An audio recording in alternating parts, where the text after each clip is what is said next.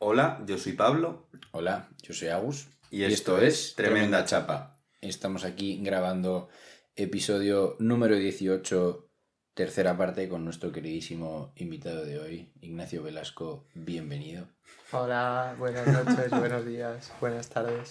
Eh, nada, yo soy Ignacio Velasco, soy un amigo de Pablo y de Agus del campamento. Y de último, duermo fatal. No sé qué pasa. Capitalismo. Sí, total. Lo saco ya. Siguiente tema. Duermo poco y mal. ¿Has probado dormir mucho y bien? Lo intento, pero el mucho falta y el bien también cuando duermo mucho es horrible. Bueno, pues muchas gracias Ignacio por estar aquí. Eh, para quien nos esté escuchando, esta es la tercera parte del episodio con Ignacio y tenéis la primera y la segunda disponibles ya. Eh, y bueno, pues como dicta la meta tradición, eh, este, este me toca a mí. Entonces voy a traer un tema del que Pablo y yo hemos ido hablando transversalmente durante muchos episodios y que sé que no estamos de acuerdo. Me lo veo venir. Pero, a ver, a ver, intenta adivinarlo. Diferencias entre en común e individualidad. Totalmente. Muy bien, premio para Pablo. Em, en realidad quiero, quiero eh, matizarlo un poco más eh, y quiero llevarlo, pues como es mi tema, lo voy a llevar un poco más a mi campo, ¿no? Pero eh, me gustaría llevarlo un poco por la línea de si quieres ser feliz, la solución está en resolver el problema común o en resolver el problema individual. No sé si se entiende. Si quieres ser... Voy a replantear la pregunta. Si quieres ser feliz en individual, ¿la solución es resolver el problema común o resolver el, el problema individual? No, si quieres ser feliz. Luego ya podemos definir cómo se es feliz, porque yo creo, por ahí entraríamos dentro del mundo que yo creo que una persona que es feliz individual es capaz de hacer feliz al común y de estar feliz en común. Venga, vamos a plantearlo de forma. ¿Cuál es la manera más eficiente de alcanzar la felicidad en común? ¿Atacar la felicidad individual y luego eh, ir al común o hacer el común y luego ir al individual? atacar el capitalismo. así son todos mis episodios, ¿eh, Ignacio? Bienvenido a mi vida. Es que, bueno, yo tengo una opinión un poco particular respecto a la felicidad, que la felicidad es muy transitoria, es decir, que no hay algo que se le pueda llamar la felicidad. en plan, creo que es una idea muy realista, es como un ideal que persigues, pero no sé, me parece muy difícil de definir es ahora mismo soy feliz, estoy feliz. No sé, no, no lo considero. Creo que hay ratos que soy más feliz que otros. Creo que depende un poco del día, depende un poco del estado de lo que esté haciendo. Hay cosas que me hacen feliz, pero no que, que esté haciendo algo que me haga feliz no significa que esté feliz. Es que yo no estoy hablando de estar feliz. Yo tengo una definición muy clara. Yo hablo de ser. ¿No? Yo no hablo de. O sea, una persona que es feliz no es una persona que no tiene penas y que no tiene momentos tristes. No, yo, para mí, una persona feliz es una persona que, como yo lo entiendo, lleva una vida plena, alineada con lo que considera que debería ser su vida, que hay una cierta coherencia dentro de ella y que va siguiendo lo que esa persona ha identificado como su camino. Para mí, eso es ser feliz. E incluso, yo te diría que una persona puede ser feliz en, un momento malo. Y, me encanta que el, portero de, nuestra universidad tiene una frase que a mí me parece top. Se llama Horizon. Si alguna vez nos escuchas, te queremos. Eh, y Horizon, eh, siempre que le preguntas, le dice, ¿qué tal estás, Horizon? Y siempre dice, jodido pero contento. Y a mí me parece que, que en ese punto para mí, o sea, ahí hay un componente de felicidad. No es, buah, tú, estoy súper feliz de que estemos grabando aquí este podcast. No, para mí eso no es felicidad estás contento. ¿No? Entonces, pero sin, sin, bueno, si Pablo da tu definición si quieres, para que haya un poco de, tres encima de la mesa, ¿no? Pero...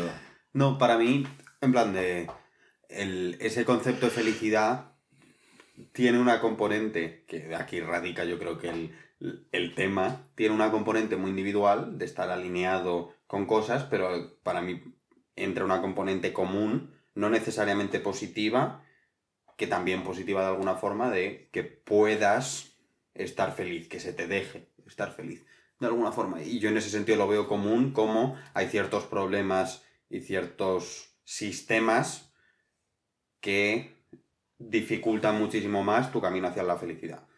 Mi definición de felicidad radica en parte de que yo considero que soy una persona feliz. Es decir, en el sentido de que soy feliz. E, en mi estándar de la vida soy feliz, tengo momentos más buenos, momentos más malos, pero soy una persona feliz. Y creo que hay un componente del copón en... Pues me ha sido fácil ser feliz. Ya no un... Eh, soy feliz por todos los privilegios, pero todos los privilegios han hecho que mi camino a la felicidad sea absurdamente simple en comparación con el de otra gente. Y para mí ahí entra mucho la parte de en común. De hay una parte sistemática que a mí me dificulta menos el ser feliz. Mi tesis es, y mi argumento en este campo es que el camino a la verdadera felicidad es un camino que cuando lo sigues y, alcanzas, de alguna forma, ¿no? Porque yo creo que siempre, siempre lo caminas, ¿no? Eh, llega un momento en el que te deja de afectar el entorno. Que es muy jodido. No, te estoy hablando. te, estoy, hablando. No, no, pero no te estoy hablando en plan de, de Elon Musk. No, no, te estoy hablando de Peña mm, heavy, en plan rollo, pues el Dalai Lama, ¿no? Movidas así, claro. no, no, de verdad, Peña, que de verdad, eh, o algunos monjes, o, gente que de verdad está iluminada, ¿no? Y que de verdad vive la vida desde un... Llámalo iluminado o llámalo como lo quieras llamar, ¿no? Pero, pero Peña que de verdad vive en esos planos es gente que tienen una capacidad de aceptación al condicionamiento social y a lo que les vaya sucediendo a su alrededor que independientemente de lo que pase, su felicidad se mantiene. Aunque lo pasen peor o lo pasen mejor. Y entonces, por eso para mí, eh, creo que es más rápido, más eficiente y que además a ti te va a venir mejor. Y además vas a acabar haciendo mejor a los de tu alrededor. Centrarte en, tu camino y no en el problema social. No digo que el problema social haya que ignorarlo. Pero digo que si estás en un momento entre la espada, y la, es la espada y la pared y tienes que elegir uno de los dos, creo que tienes que elegirte a ti. Para mí son independientes. Eh, para empezar, estoy un poco en contra de la definición de la felicidad como un camino. o el, Para mí la felicidad es el camino en sí, da igual a dónde vaya o a dónde te lleve y es como te apetezca caminar el camino, ¿no? Porque cada uno vive su vida y, y creo que lo feliz es como tú le des la interpretación al camino y no el, el camino individual hacia la felicidad o hacia hacer las cosas que te llamen o tu camino. Yo no lo acabo de ver así, quizá porque no tenga camino, rollo, no veo... Pollo sin cabeza. Sí, total. Em, pero no sé eso, me resulta curioso. Me parece también que la gente iluminada de la que hablabas, como que tampoco necesariamente... Eh, me parece un concepto muy diferente el vivir feliz y vivir en paz. Y creo que también va relacionado con el tema social. Es decir, me parece que hay personas que viven en paz, es decir, que no tienen ningún tipo de conflicto con su entorno y que viven tranquilos con el entorno, ya sea un entorno pues de desigualdad, de lo que sea, pero viven tranquilos con su manera de actuar frente al entorno, pero no creo que sea ignorable, es decir, creo que tu, tu camino hacia la felicidad, o sea, o tu camino de la felicidad, lo voy a llamar yo, eh, tu entorno es parte del camino y no puedes ignorarlo porque también depende, es decir, yo que sé, a mí, por ejemplo, por poner un ejemplo, me hace muy feliz conversar con mis padres y son parte de mi entorno. Entonces, y de mi camino, entonces no... Y cuando mis padres no estén, no indica que vaya a ser menos feliz, significa que en mi camino de la felicidad mi entorno ha cambiado, pero será como yo me tome ese camino lo que me hará feliz. sí, pero todos los planteamientos, por ejemplo, del estoicismo van de deja que te afecte aquello sobre lo que tienes una cierta capacidad de acción. A mí, eh, bueno, y para mí no, para mí son sinónimos, ¿no? Yo diría que van de la mano, ¿no? El, llevar una vida feliz, llevar una vida plena o llevar una vida en paz, para mí van los tres de la mano. O sea, creo que son, creo que cada uno lo llama de formas diferentes. Yo personalmente, por mis movidas internas, eh, si me das a elegir, prefiero una vida en paz. Pero probablemente el estado en el que yo esté en una vida en paz sea lo que tú consideras una vida plena, porque te sientes que no tienes un camino y eso es lo que te falta. Y a lo mm. mejor... No lo busco tampoco, ¿eh? O sea, me hace feliz, ir, me hace feliz y averiguar el camino. Pero es que eso es, ese, ese es el camino. O sea, si te pones muy metafísico, en la mayoría de la, de la gente que habla de esto, hablan de que eh, aquello que buscamos como camino y dices, no, es que yo no sé cuál es mi objetivo en la vida o cuál es mi, em, mi camino, etcétera, pues ya estás haciendo parte de tu camino, que es la primera parte, que es la que en mi opinión, porque yo tampoco lo tengo, es la más jodida, que es darte cuenta de que tienes que encontrarlo. Y a lo mejor toda tu vida va a ser buscarlo. Y toda tu vida, y entonces llegará un momento, o sea, lo import y yo creo que esto a mí me ha ayudado mucho en terapia, que es eh, eh, se ve muy bien en la película del Guerrero Pacífico, eh, que hay un día que se van a. Él, se va él con su maestro y se van a, a, un sitio y él le dice que le va a enseñar algo brutal. ¿No?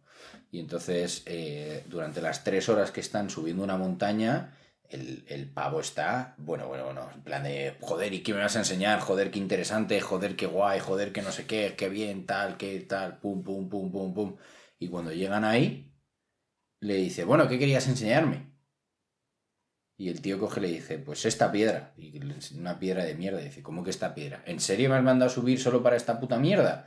Y dice, no, te mando a subir para que veas cómo en realidad la verdadera felicidad estaba durante las tres horas que has ido subiendo, que estabas centrado en, en, en aquello que iba a venir y estabas centrado en el, en el estoy subiendo y estoy haciendo algo. En el momento en el que llegas a ese algo, ya de repente ya aparece otra cosa y aparece otra cosa. Entonces yo creo que hay un componente ahí de que trazar ese propio camino y caminarlo es el camino en sí, ¿no? Que me parece como muy pescadilla que se muerde la cola a nivel mental, pero yo creo que tiene ahí un componente. Para mí no tiene objetivo, pero bueno.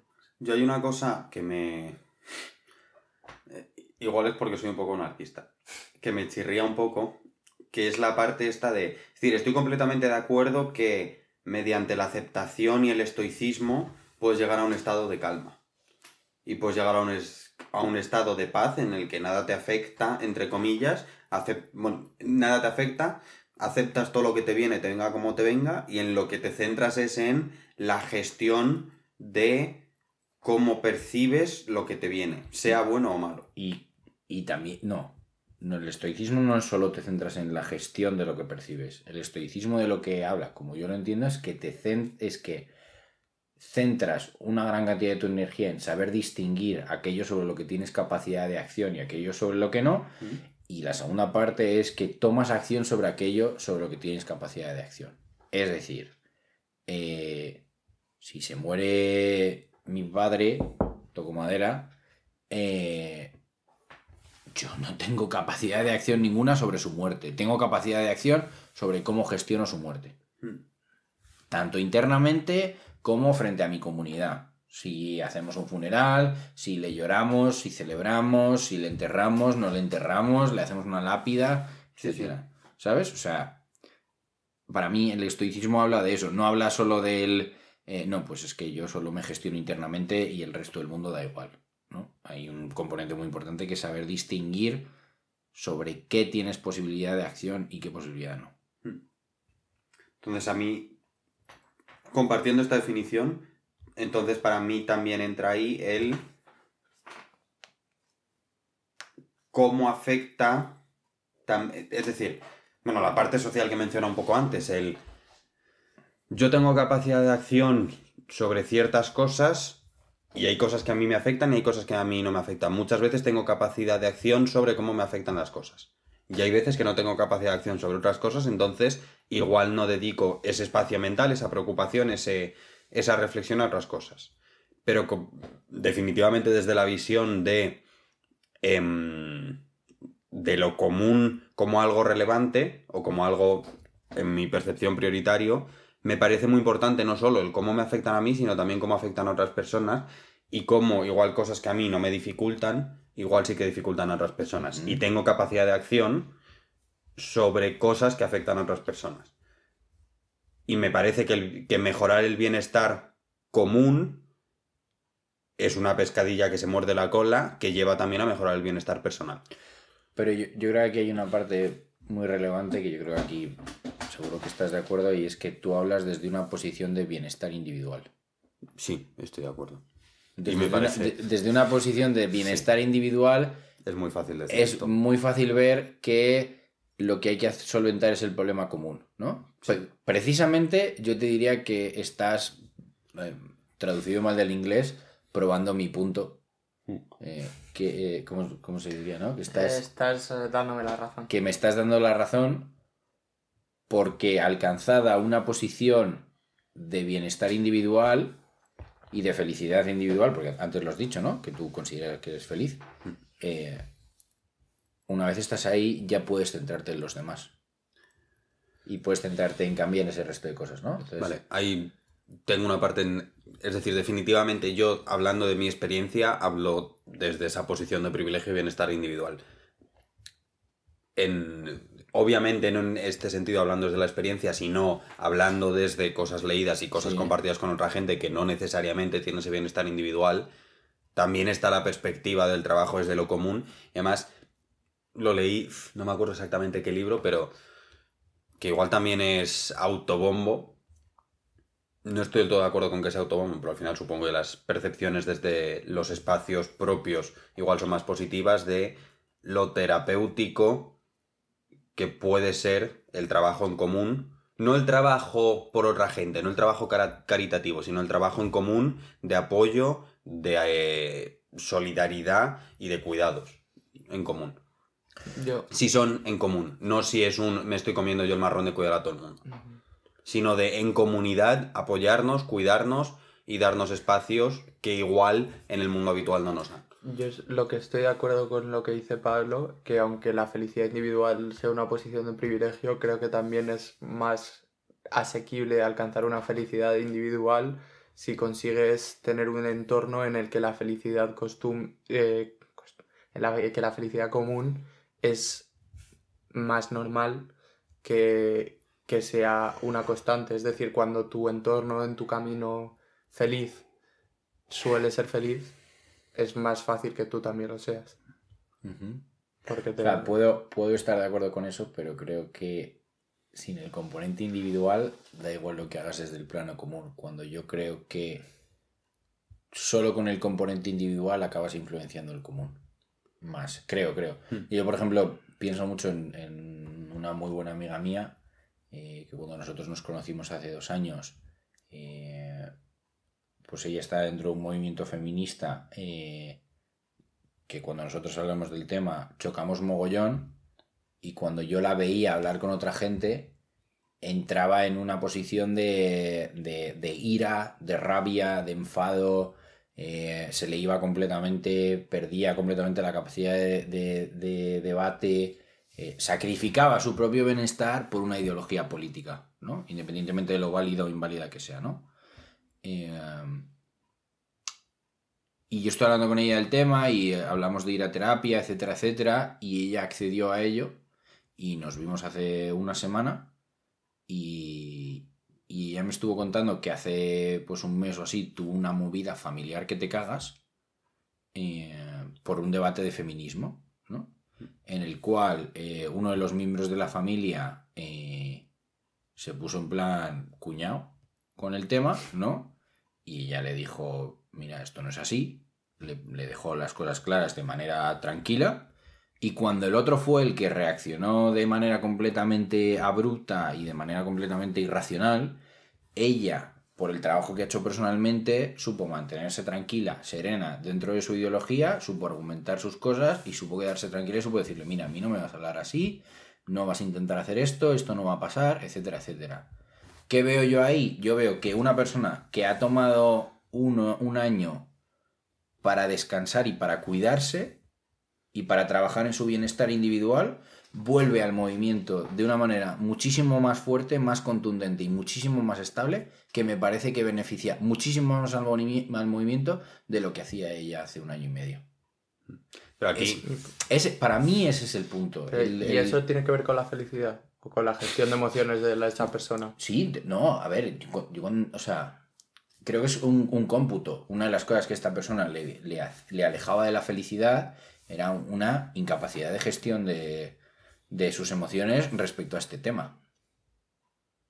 A mí, y creo que es una reflexión que muchos de los movimientos en los que he estado que se tiene, es también como la responsabilidad hacia adentro de cuidarnos y de darnos esas, esas herramientas dentro de los propios movimientos. Y creo que se habla un montón, igual yo que estoy metido hasta el fondo, de tenemos que cuidarnos en los movimientos, tenemos que tener espacios de reflexión tranquilos, de, de calmar y de construir esas herramientas en común. Es decir, no me parece que construir en común sea per se evitar eh, desarrollarse, me parece que muchas veces en, en, en, la ilusión por intentar cambiar las cosas nos olvidamos de que tenemos que participar en otros espacios que igual no son tan seguros, que, en los que igual hay conflictos y que tenemos que aprender a gestionar esos conflictos. Pero me parece que eso es una falla de muchos movimientos sociales que nos olvidamos de darnos esos espacios, de cuidarnos y de tener esos espacios de reflexión y, construcción para poder transmitir mejor el mensaje, para poder debatir mejor, para poder explicar mejor con calma. Pero me parece una falla de algo que se está haciendo ahora, no necesariamente de lo común. Yo voy a ir con un hot take a eso, que yo creo que en mucha parte está cómo nos educan en torno a los movimientos en los que nos involucramos. Es decir, creo que eh, a día de hoy hay un debate político, social, en el que lo mío individual es lo bueno y si las cosas comunes no coinciden con lo mío individual es lo malo y me frustro porque no está coincidiendo con lo que yo considero que es feliz. Yo, por ejemplo, esto lo veo mogollón en mi padre. Mi padre tiene una ideología política de la cual todo lo que se sale le frustra y no encuentra un término medio a eso. Y no creo que sea que mi padre no es feliz, creo que simplemente mi padre, por hacia dónde se mueve la sociedad, acabado educándose en el que si la situación no coincide con su ideología política, él tiene que tener una actitud crispada frente a eso porque es la manera que le han enseñado de atacarlo y no hay nada más que ir a ver un Congreso de los Diputados en el que no hacen política y se dedican a insultarse. Mm. Creo que mucha parte también nuestra gestión de las emociones viene muy adherida por lo común, justo por el ambiente que nos rodea. Sí, pero yo creo que cuando te sientas en una mesa a hablar y a construir y a criticar y a buscar buscar problemas y a buscar maneras de solucionarlo con gente que está trabajada internamente, ¿no? de alguna manera u otra, creo que las conversaciones que se tienen generalmente son conversaciones mucho más fluidas, suelen ser conversaciones, en mi opinión, bastante más eficientes, más productivas y me parece que son conversaciones que llegan mucho más allá y que, eh, que desgastan menos, que suponen menos eh, implicación emocional, que eh, van acompañadas, o sea, cuando cuando tú hablas con una persona que, ha hecho un trabajo personal, es una persona que generalmente se responsabiliza mucho más de sus actos, ¿no? Y de sus, eh, por, ejemplo, de, sus privilegios.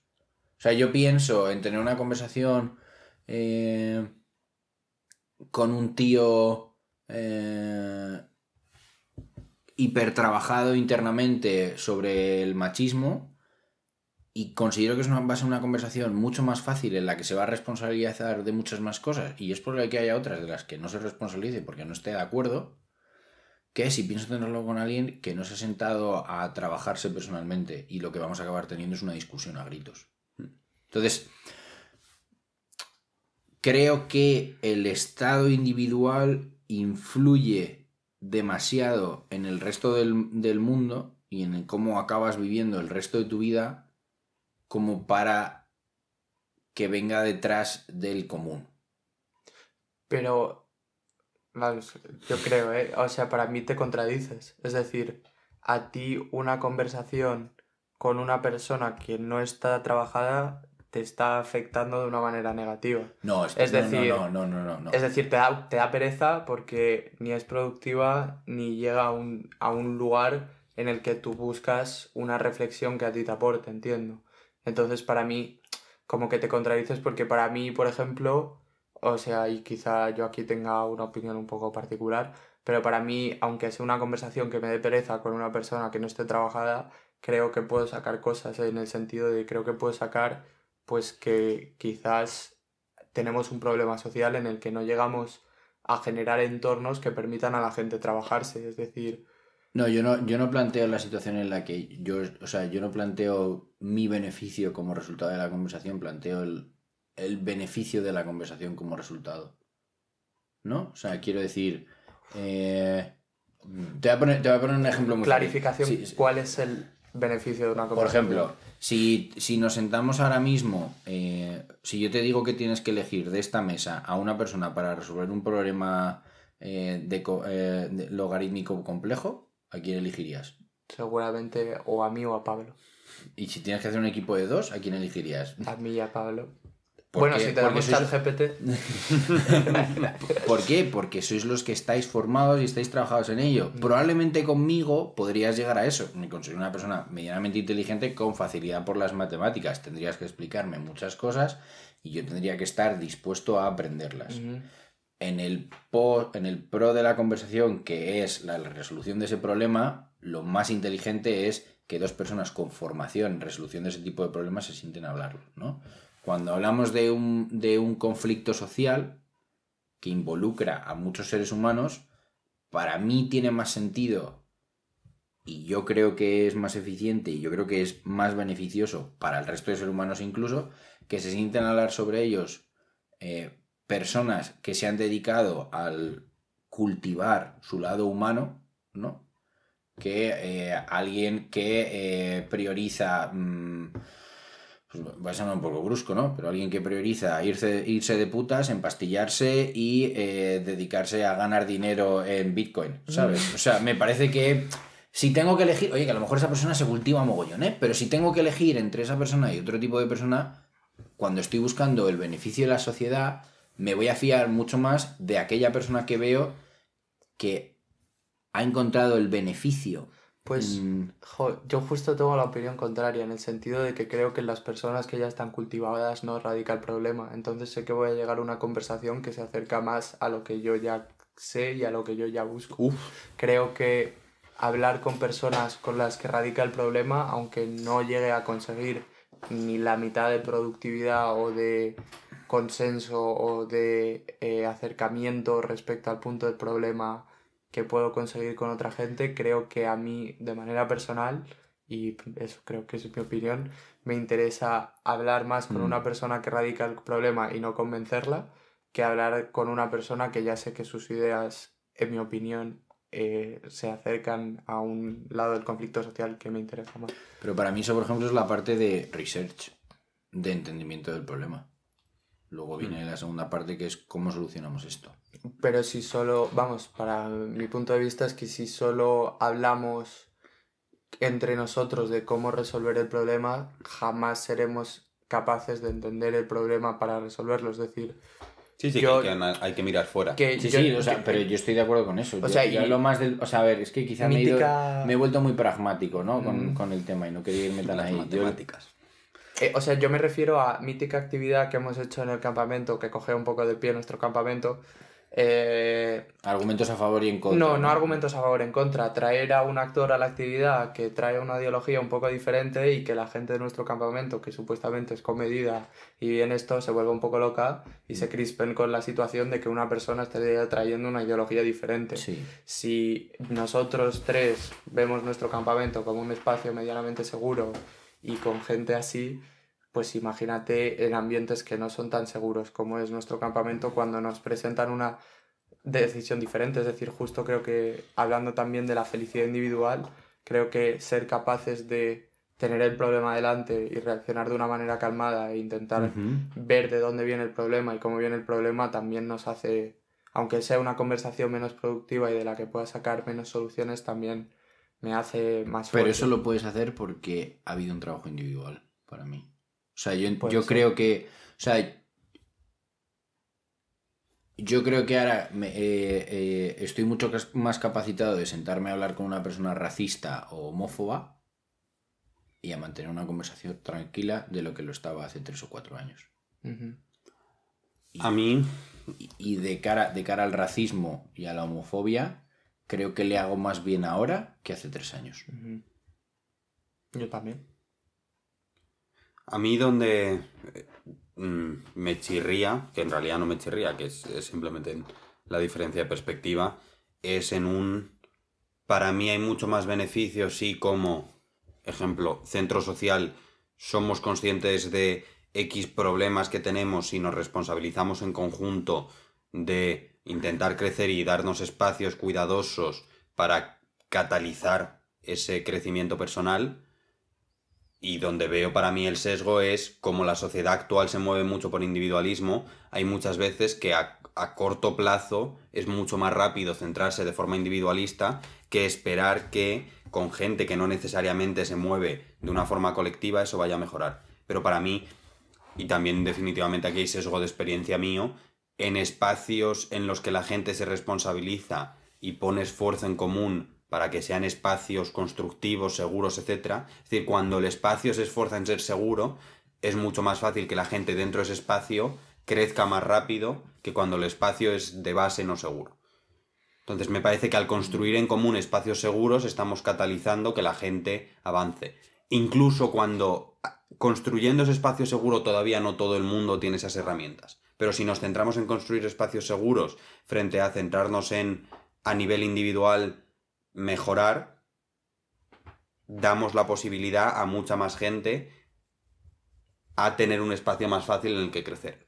Frente a si estás en un espacio eh, nada seguro, crecer y tener ese crecimiento personal me parece muchísimo más jodido. Mira, para mí el problema tiene dos vertientes y tiene dos soluciones. También estoy de acuerdo con tu parte y un poco también con la mía. Es decir, hay un hay una gente menos trabajada de manera individual que necesita un espacio seguro para poder construirse sobre sí misma, pues eso, y es una parte del problema, el tenemos que construir espacios suficientemente seguros para que esa gente tenga un espacio para crecer, y hay otra parte del problema que es necesitamos ampliar nuestros espacios seguros y reducir los espacios inseguros, y creo que para ampliar y reducir hay que combatir de una manera directa los espacios menos seguros y cuestionarlos. Hmm. Es decir, y cuestionarlos de una manera educada y decir, pues mira, yo no estoy de acuerdo, tío. Pero para mí... es que yo, para mí, o sea, es que para mí el, punto está en que si tú llegas a ser capaz de ser tu propio espacio seguro, da igual